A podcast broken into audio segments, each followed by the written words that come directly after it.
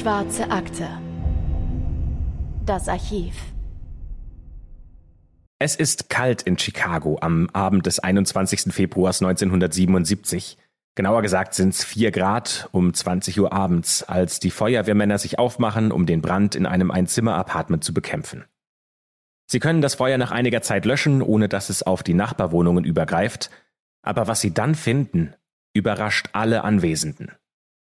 Unachtsam und eigentlich schon fast wie aus Versehen hingeworfen liegt in der Mitte des Wohnzimmers eine Matratze. Sie ist wahrscheinlich der Ausgangspunkt des Brandherdes. Sie ist völlig verkohlt und liegt schwer auf dem Boden. Und sie in einem Stück anzuheben, das ist nahezu unmöglich. Ein Feuerwehrmann schiebt mit seinem Fuß die verkohlten Stoffreste beiseite, und dann geht ein Raunen durch den Raum. Denn eben noch haben da die Männer voller Selbstvertrauen und äh, quasi unerschrocken in den wütenden Flammen gekämpft, um die unter Kontrolle zu bekommen. Und jetzt haben alle Riesenangst und sie schrecken zurück. Und unter der Matratze liegt eine Frau. Auf den ersten Blick ist hier nur eins klar. Diese Frau ist tot. Dunkle Flecken bedecken den Boden unter ihr und das muss Blut sein. Die Frau ist unbekleidet und ihr Körper liegt in einer unnatürlichen Form da. Das heißt, die Beine hat sie weit von sich gestreckt und nur die Fußknöchel berühren sich.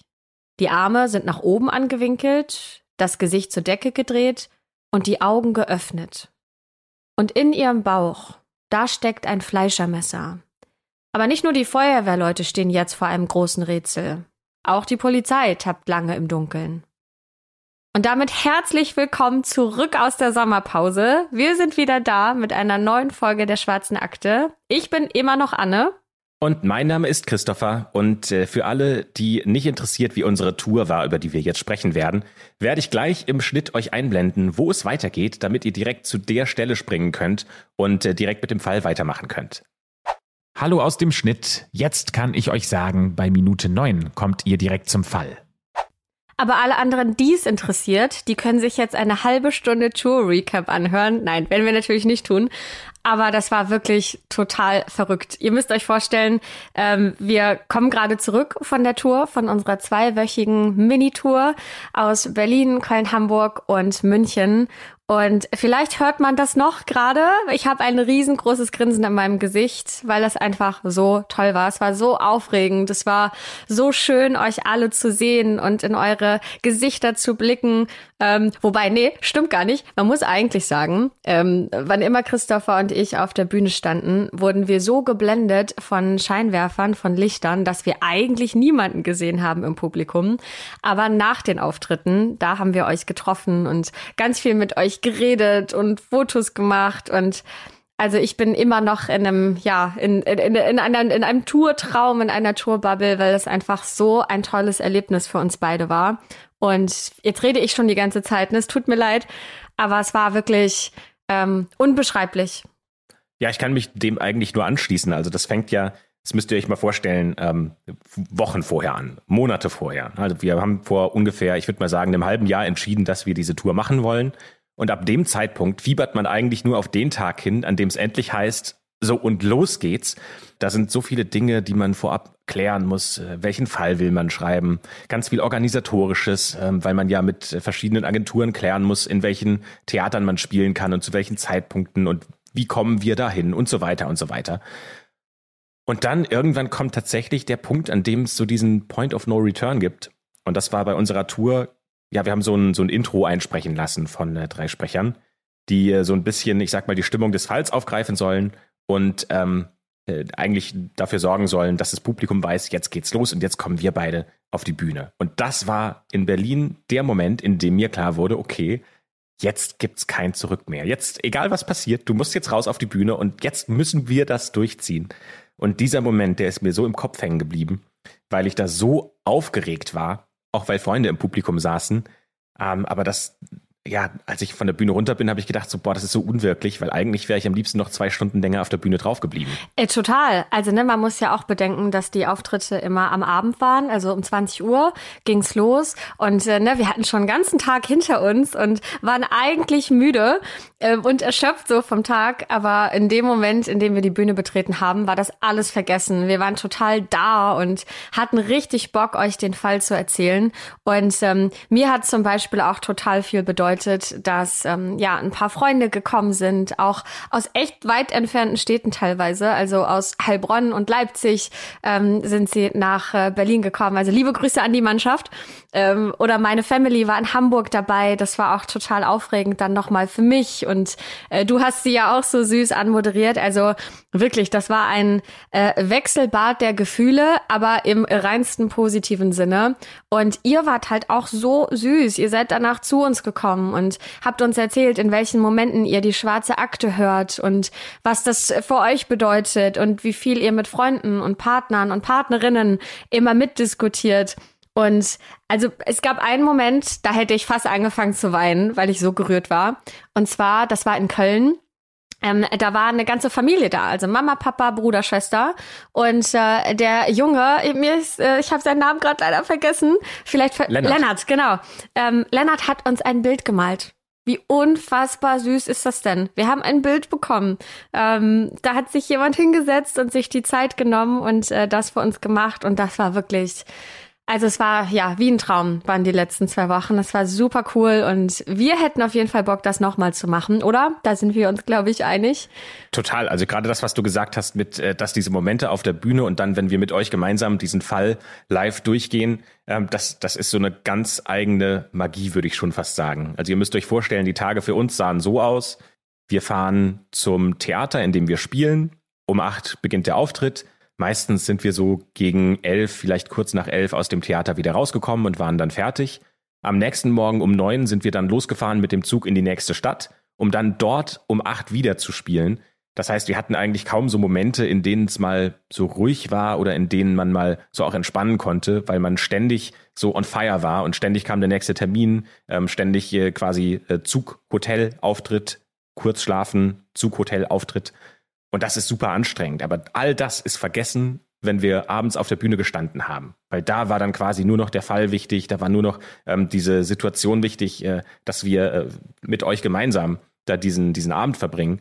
Und äh, das war ganz großartig. Und wenn wir das nochmal machen können, Jederzeit. Anne und ich haben auch gesagt, wenn wir morgen wieder losfahren könnten, würden wir sofort machen. Ja, und ich vermisse auch ein bisschen unser kleines Ritual, was wir vor den Auftritten hatten.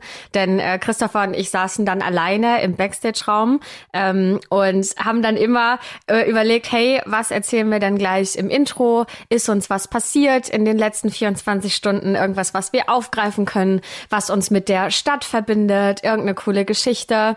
Und äh, sind das dann immer noch zusammen durchgegangen und äh, hatten da auf jeden Fall auch eine Menge Spaß und ja, also für alle die, die das überhaupt nicht interessiert, es tut mir leid, dass ihr euch das jetzt anhören musstet, aber das war für uns, also vor zwei Jahren hätte niemand gedacht, dass wir sowas mal machen dürfen, dass wir euch ja einen Fall live präsentieren können, dass wir euch treffen können. Das war wirklich absolut unfassbar.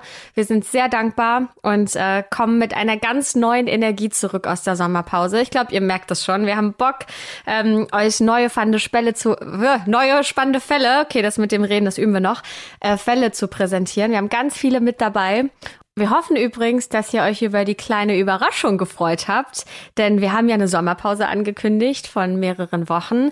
Aber ihr habt ja sicherlich gesehen, dass wir in der Zwischenzeit aber doch zwei Folgen veröffentlicht haben. Und zwar sind das zwei Folgen von Schwarze Akte Mystery gewesen, unserem Podcast, den wir bei und mit Podimo machen. Und äh, ja, wir haben auf jeden Fall ein paar Nachrichten bekommen, die haben wir alle gelesen, ähm, worüber sich die Leute sehr gefreut haben, dass sie da mal reinhören konnten und wie sich eben Schwarze Akte Mystery von Schwarze Akte unterscheidet. Und ja, wir hoffen, dass wir euch damit gut durch die Wochen gebracht haben und dass es euch gefallen hat.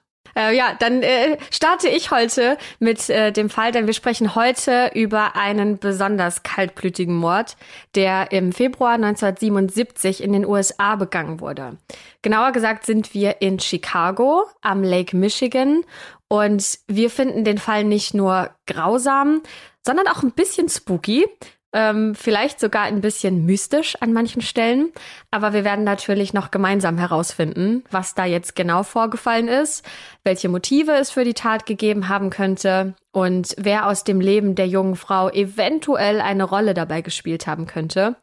Und der Mord selbst ist wirklich ein schreckliches Szenario. Also man muss sich mal in die Situation der Feuerwehrleute hineinversetzen, die die Leiche dort in Chicago vorfinden. Denn mit einem Feuer und ja vielleicht auch leblosen Personen haben sie bestimmt gerechnet, aber mit so einer brutalen Tat sicher nicht. Ich stelle mir das ehrlicherweise auch ganz schrecklich vor, wie die gerade diesen Brand der Matratze löschen und das ist ja der Feuerherd. Und sie glauben, wenn sie den unter Kontrolle gebracht haben, dann sind sie aus dem Gröbsten raus. Und dann finden sie aber das Opfer, äh, das verbrannt unter dieser Matratze liegt. Bevor wir euch aber erzählen, wie die Polizei in diesem Fall weiter vorgegangen ist, schauen wir uns erstmal an, wer dieses Opfer überhaupt war. Es ist eine Frau, die dort tot und entkleidet unter der Matratze liegt und sie heißt Teresita. Sie wurde 1929 auf den Philippinen geboren und laut Recherche der damaligen Journalisten John O'Brien und Edward Bauman ist Teresita die einzige Tochter eines Richters. Darüber und warum Teresita überhaupt in die Vereinigten Staaten gekommen ist, ist Folgendes bekannt. Sie hat ihren Schulabschluss auf den Philippinen gemacht, in Manila in einem Kloster, das von deutschen Nonnen geführt wurde. Dann Mitte der 1960er Jahren kommt sie für ein Musikstudium an die Indiana University und nach ihrem Studium, das sehr gut läuft, und nach ihrem Abschluss kommt sie nach Chicago, um dort Atemtherapeutin zu werden. Das Edgewater Hospital in Chicago ist in den späten 70er Jahren übrigens Vorreiter in der Atemforschung und genau dort arbeitet Teresita auch.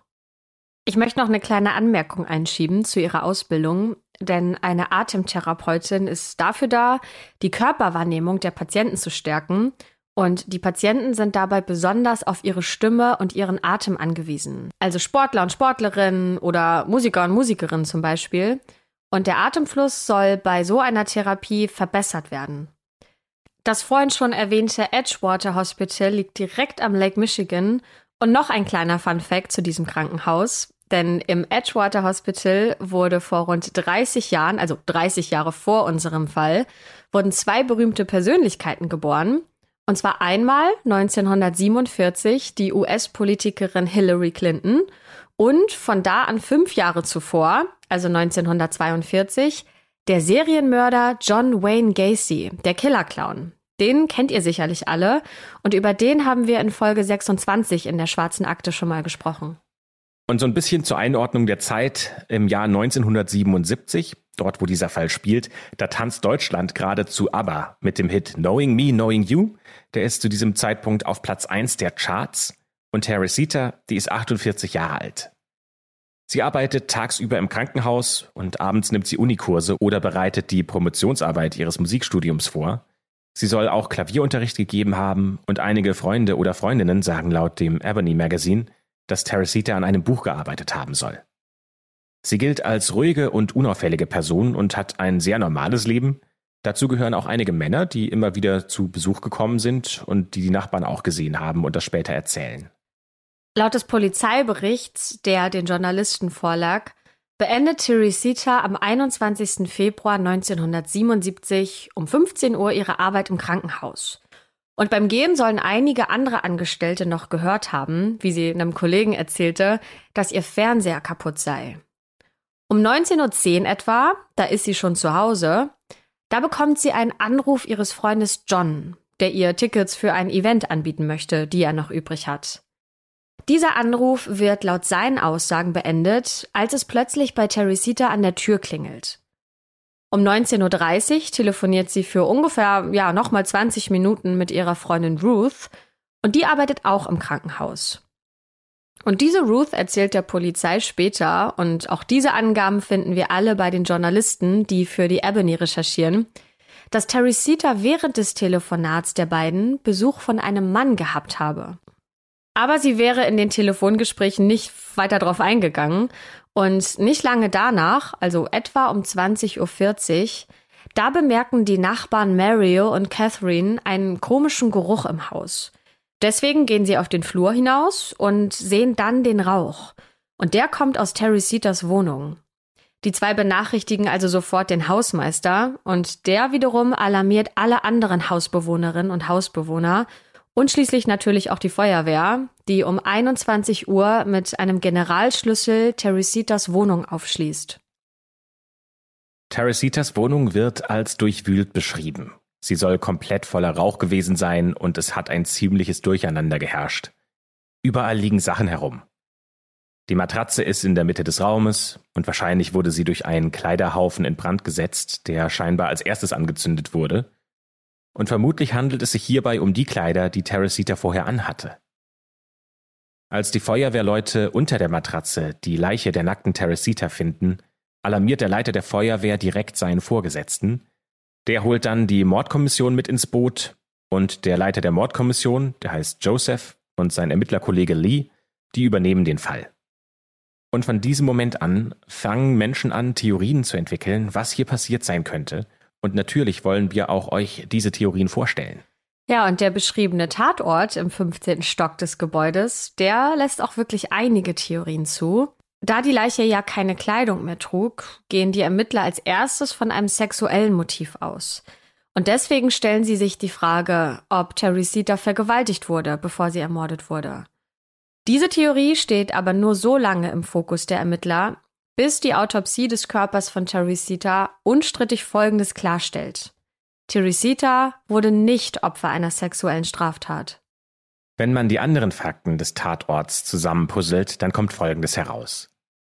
Diese durchwühlte Wohnung, die könnte auf einen Raubüberfall hinweisen. Und die Zeitungen beschreiben, die Wohnung sei bei der Ankunft der Rettungskräfte, und das ist ein Zitat, durchwühlt worden. Später werden Familienmitglieder von Teresita der Polizei gegenüber auch fehlenden Schmuck bestätigen, aber zu diesem Schmuck, da kommen wir auch gleich nochmal.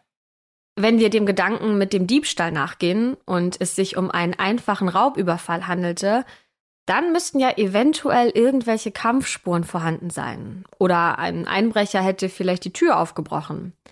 Irgendwelche Spuren in diese Richtung hätte man ja finden müssen, aber solche Spuren werden tatsächlich nie erwähnt. Außerdem bleibt doch dann auch noch die Frage, woher kommt das Fleischermesser? Und warum wurde Teresita entkleidet? Das Sexualverbrechen wurde ja ausgeschlossen. Dennoch verdächtigt die Polizei laut Zeitungsangaben, zumindest im ersten Monat nach dem Verbrechen, Teresitas damaligen Liebhaber. Dem können sie allerdings nichts nachweisen und es gibt ja auch keine Spuren, deswegen tappt die Polizei erstmal im Dunkeln. Und für sie zählt natürlich jeder kleine Hinweis. Deswegen suchen sie nochmal alles ab in dieser Wohnung und tatsächlich finden sie etwas, von dem sie glauben, das könnte uns dabei helfen, den Mörder von Teresita zu finden. In Teresitas Wohnung finden die Ermittler der Mordkommission laut Zeitungsangaben ein Tagebuch.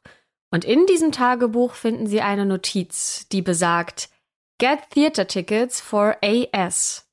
Diese Notiz finden sie wohl im Zeitraum März oder April 1977, also ungefähr ein bis zwei Monate nach dem Brand.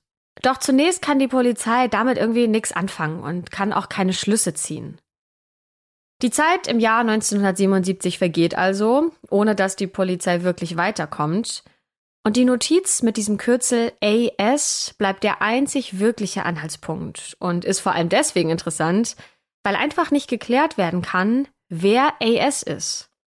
Bis der Leiter der Mordkommission Joseph im Fall Teresita im August 77 einen Anruf von der Polizeistation aus Evanston erhält. Das ist ein Vorort von Chicago. Denn ein gewisser José habe sich bei der Polizei von Evanston gemeldet und den Ermittlern dort eine unglaubliche Geschichte erzählt. Denn seine Frau Remy, die habe in Trance den Namen des Mörders von Terry Teresita genannt. Und bevor wir euch jetzt die ganze Geschichte dahinter erzählen und besprechen, welche Infos Remy da in Trance von sich gegeben hat, müssen wir erstmal ein paar Zusammenhänge herstellen. José und Remy sind verheiratet, die leben zusammen in einem Vorort von Chicago und José arbeitet als Assistenzchirurg im Franklin Boulevard Community Hospital in Chicago. Das Edgewater Hospital, in dem ja Teresita gearbeitet hat, das liegt etwa eine halbe Stunde von diesem Krankenhaus entfernt. Und Josés Frau Remy, die hat bis vor kurzem als Inhalationstherapeutin im Edgewater Hospital gearbeitet. Sprich, sie war im weitesten Sinne Kollegin von Teresita. Zwar arbeitet sie da nicht auf der gleichen Station, aber zumindest haben die beiden sich bei einer Veranstaltung schon mal kennengelernt. So, und jetzt kommen wir zu dem, was sie in Trance gesagt hat, nämlich die beiden, Teresita und Remy, haben einen Kollegen, der heißt Alan. Und besagter José berichtet der Polizei jetzt, dass seine Frau Remy in Trance den Namen von Teresitas Mörder genannt haben soll. Sie soll nämlich Alan gesagt haben. Und Alans Nachname beginnt mit einem S. Das heißt, seine Initialien sind also AS. Als die Mordermittler Joseph und Lee das hören, sind die natürlich sofort Feuer und Flamme. Denn jemand mit den Initialen AS, der auch noch zusammen mit Theresa gearbeitet hat und sogar von einer Kollegin verdächtigt wird. Das ist ja wirklich der Jackpot. Und mit genau dieser Kollegin müssen sie jetzt unbedingt sprechen. Werbung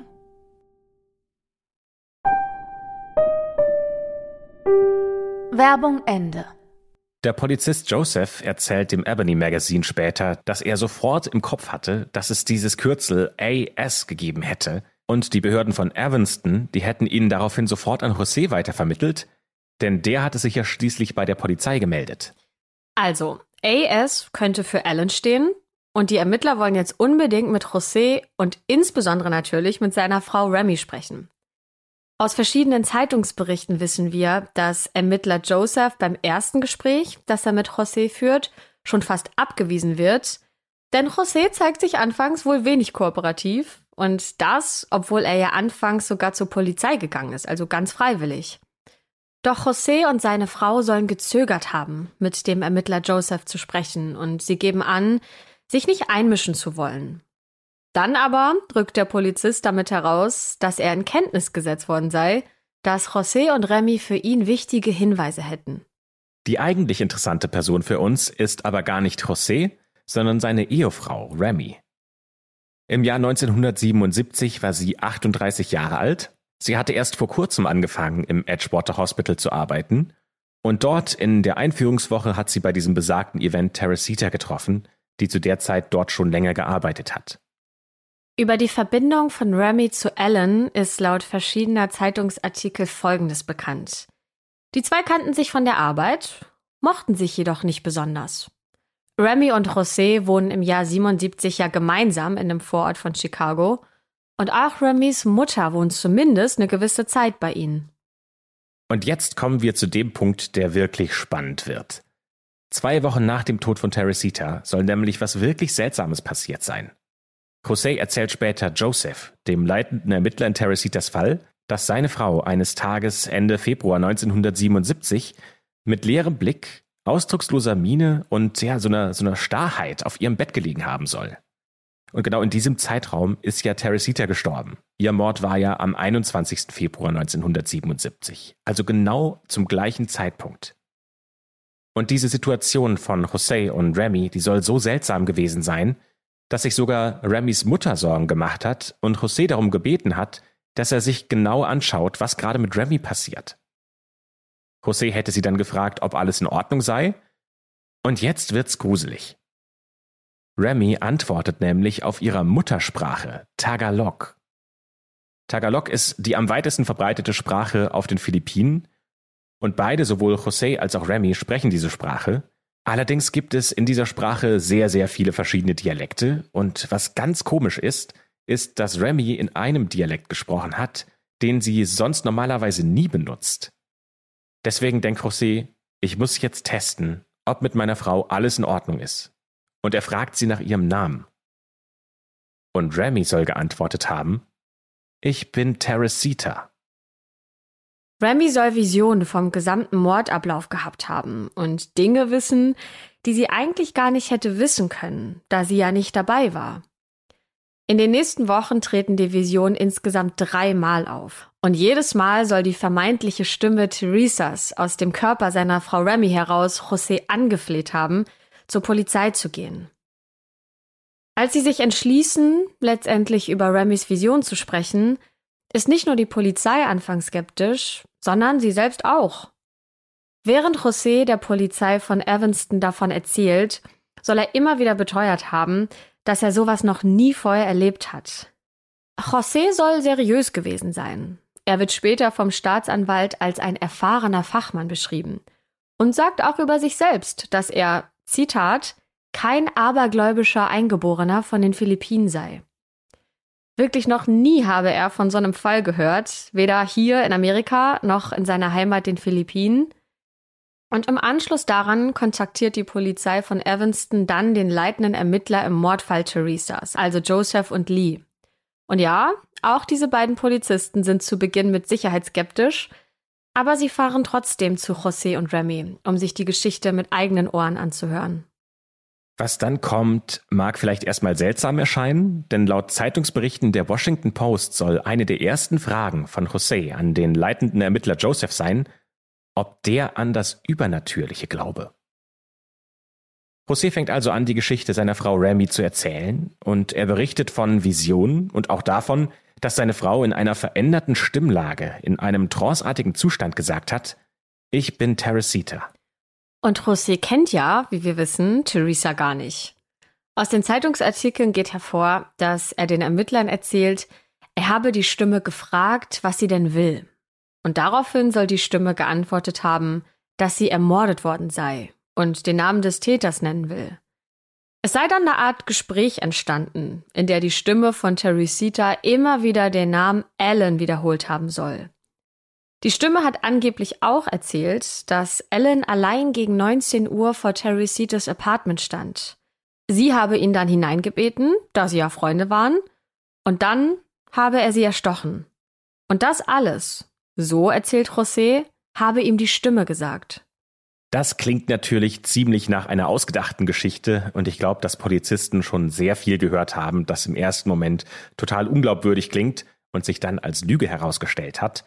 Deswegen haben diese Polizisten kleine, ja sagen wir mal Stolpersteine eingebaut, um herauszufinden, ob José diese Geschichte vielleicht nicht doch erfunden hat. In einem Bericht eines Parapsychologen steht Folgendes. Nachdem José also erzählte, die Stimme hätte davon berichtet, erstochen worden zu sein, habe der Polizist gefragt, ob sie auch von einer Vergewaltigung erzählt hätte. Das verneint José und erklärt, die Stimme habe wirklich nur von dem Mord berichtet. Dieser Polizist berichtet dann später, dass ihn das wirklich beeindruckt hätte, denn diese Information, dass Teresita nicht vergewaltigt wurde, die war ja bisher nur durch die Autopsie bekannt und wurde gar nicht an die Öffentlichkeit rausgegeben.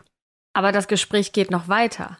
José und Remy haben sich nämlich vorgenommen, niemanden von ihren Erlebnissen zu erzählen, nachdem die erste Trance sie beide verständlicherweise ziemlich verwirrt hat. Sie hätten ja gar keine Beweise für das, was sie da erlebt haben, und irgendwie ist das ja auch seltsam, sowas zu erzählen. Nach zwei weiteren Malen, in denen Remy mit veränderter Stimme zu ihrem Mann José gesprochen hat, hat die Stimme ihn wieder darum gebeten, schon ja viel flehentlicher als zuvor, dass er zur Polizei gehen soll. Und dieser hat daraufhin wieder gesagt, dass ihm doch aber Beweise dafür fehlten. Und daraufhin, das ist echt abgefahren, deckt die Stimme tatsächlich was auf, was der Polizei bis zu diesem Zeitpunkt überhaupt nicht bekannt war. Denn Alan soll Teresita nach dem Mord auch noch bestohlen haben. Einiges an Schmuck und vor allem auch den Schmuck, den sie trug, den soll er mitgenommen haben, aber damit immer noch nicht genug, denn Alan soll den Schmuck anschließend an seine Freundin weiter verschenkt haben und die Stimme soll diesen Schmuck sogar beschrieben haben. Es soll sich nämlich um einen Ring mit großer Perle handeln und um eine Anhängerhalskette. Und das ist echt zu viel, um nur als Zufall gewertet zu werden. Und deswegen muss die Polizei das Ganze jetzt plötzlich doch sehr ernst nehmen. Nachdem die Mordermittler sich jetzt also selbst ein Bild von José und Remy gemacht haben und mit den beiden gesprochen haben, machen sie sich auf den Weg, um Alan zu befragen. Alan ist zu diesem Zeitpunkt 31 Jahre alt. Er ist in New York geboren und dort zur Uni gegangen, hat später einen Abschluss in Psychologie und Soziologie an der Utah State University gemacht und ist dann nach Chicago gekommen, um dort im Krankenhaus zu arbeiten. Und Alans Wohnung soll nur wenige Minuten von diesem Apartmentkomplex entfernt gewesen sein, in dem Teresita lebte und letztendlich ja auch ermordet wurde. Am 11. August 1977 fahren die Ermittler dann zu Alan und befragen ihn. Und ja, er gibt zu, dass er Theresa kannte. Allerdings habe er sie am Abend des 21. Februars, also am Abend des Mordes, nicht besucht. Doch laut Polizeibericht ändert er seine Angaben nochmal und erzählt dann, dass er doch zu Teresita gegangen sei, um ihren Fernseher zu reparieren. Anschließend wäre er aber direkt wieder gegangen Und dann wenden sich die Polizisten Allens Freundin zu und fragen sie nach diesem besagten Schmuck, den er ihr geschenkt haben soll. Und auch hier, sie hat den Perlenring, den José von der Polizei vorher beschrieben hatte, und auch diesen Halskettenanhänger können die Ermittler finden. Das soll nämlich ein nachträgliches Weihnachtsgeschenk von Alan an sie gewesen sein.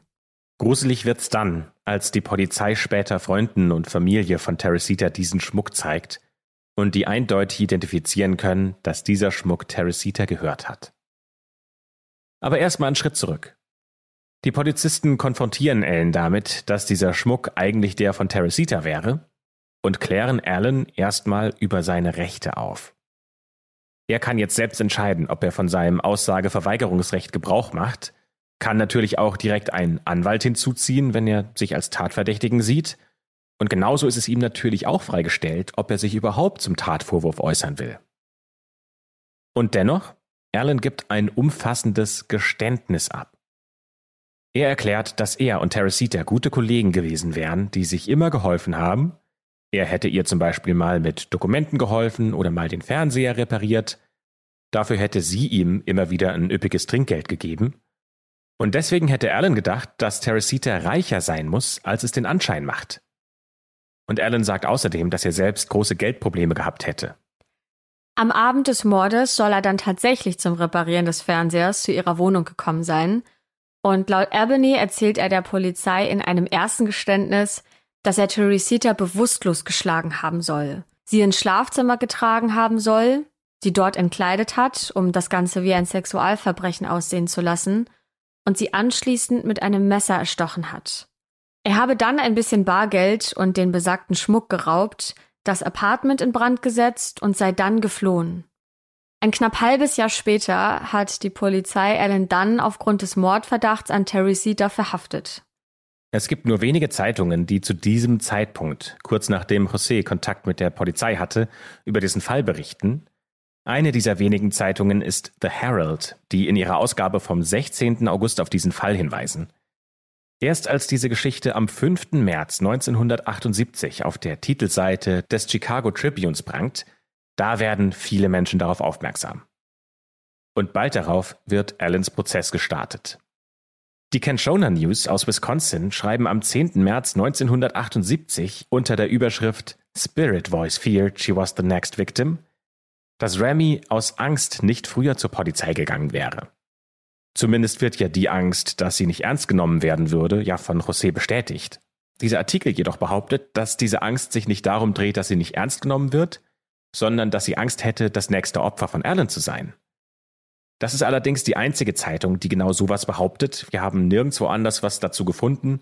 Von daher können wir erstmal nicht zu 100% sagen, dass Remy tatsächlich Angst hätte, dass auch sie von Alan gesucht und getötet wird. Die Zeitungsmeldungen bringen natürlich jetzt neues Interesse an diesem Fall und vor allem als die Zeugenaussagen von José und Remy an die Öffentlichkeit kommen. Denn jetzt glaubt die Presse, einen ganz großen Fisch an der Angel zu haben. Unter anderem sind Schlagzeilen zu lesen wie Die Stimme einer toten Frau führt die Ermittler zu ihrem Mörder.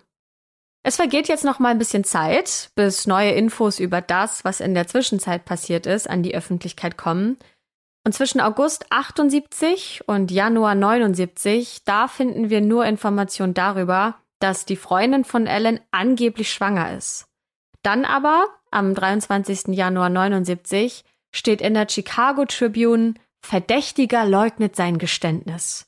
Und Ellen, der plädiert auf nicht schuldig. Die Zeitung schreibt, es ist der fünfte Tag der Verhandlungen, an dem Alan seine Meinung plötzlich zu ändern scheint und behauptet, den Mord doch nicht begangen zu haben. Der liegt jetzt beinahe zwei Jahre zurück. Sein Alibi soll ein Abendessen mit einer Freundin und eine anschließende Dartsverabredung mit einem Nachbarn gewesen sein. Und wie Zeitungsartikel erwähnen, soll diese Idee wohl von seinem Anwalt gekommen sein, der ihm dazu geraten hat, auf unschuldig zu plädieren und diese Geschichte neu zu erfinden und zu sagen, schaut mal, ich war doch wo ganz anders. Und das hat natürlich auch seinen Grund, denn genau genommen gibt es keine deutlichen Anhaltspunkte für die Polizei, Alan zu verdächtigen und aufgrund dieses Verdachts einem Verhör zu unterziehen. In der Washington Post finden wir noch einen Artikel, in dem der zugeteilte Pflichtverteidiger William sagt, dass es eigentlich illegal gewesen war, Ellen im August zu verhaften. Denn die Angaben von Remy können ja total frei erfunden sein. Der Pflichtverteidiger sagt Folgendes. Meines Wissens ist noch nie ein Mann aufgrund einer übernatürlichen Vision verhaftet worden. Noch nie wurde die Polizei durch eine Stimme aus dem Grab über den Namen eines Verbrechers informiert. Die Polizei jedoch argumentiert damit, dass Alan ja freiwillig die Tür geöffnet hat. Er hat freiwillig mit der Polizei geredet und diese auch freiwillig aufs Revier begleitet. Auch der Staatsanwalt wird zitiert und gibt zu bedenken, dass es von der Polizei definitiv ein Fehler gewesen wäre, diesen Tipp zu ignorieren, egal wie bizarr diese Story klingt. Der zuständige Richter lehnt also den Antrag der Verteidigung auf Fallenlassen der Mordklage ab und setzt laut Washington Post das Fortsetzen der Verhandlungen auf den 2. Oktober 1978.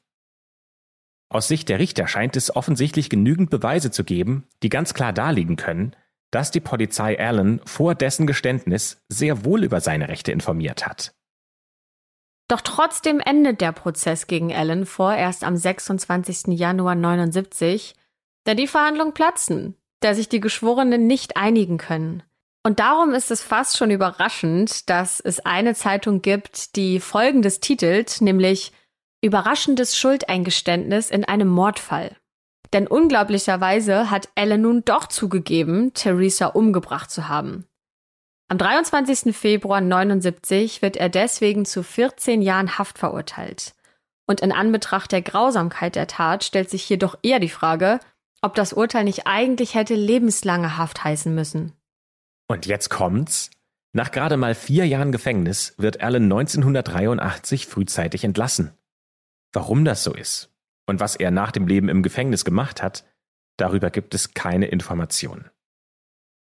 Über José und Remy wissen wir, dass sie mit einer befreundeten Autorin, die heißt Carol, einige Zeit verbracht haben müssen, die hat nämlich den True Crime Roman A Voice from the Grave geschrieben und darin die Geschichte der beiden und auch die Geschichte von Teresita erzählt.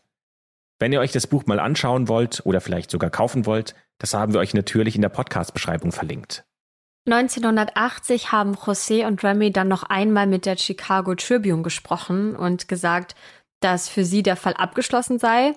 Und Remy soll sich dann nur einmal noch öffentlich geäußert haben. Und zwar um klarzustellen, dass es für sie eine sehr traumatische Erfahrung war. Für sie beide, für sie und für ihren Ehemann. Genau das berichten auch noch heute Personen, die übernatürliche Erfahrung gemacht haben und die glauben, dass sie angeblich eine Verbindung zu anderen Welten haben oder scheinbar Stimmen hören können. Die Arbeit als Medium soll aus der Darstellung dieser Person selbst als sehr belastend empfunden werden. Und wir haben uns mal ein bisschen umgehört, vor allem in Gruppen in sozialen Medien. Und dort haben wir gelesen, dass es mehrere Punkte gibt, die als sehr belastend empfunden werden. Nämlich unter anderem, dass man selbst verdächtigt werden kann.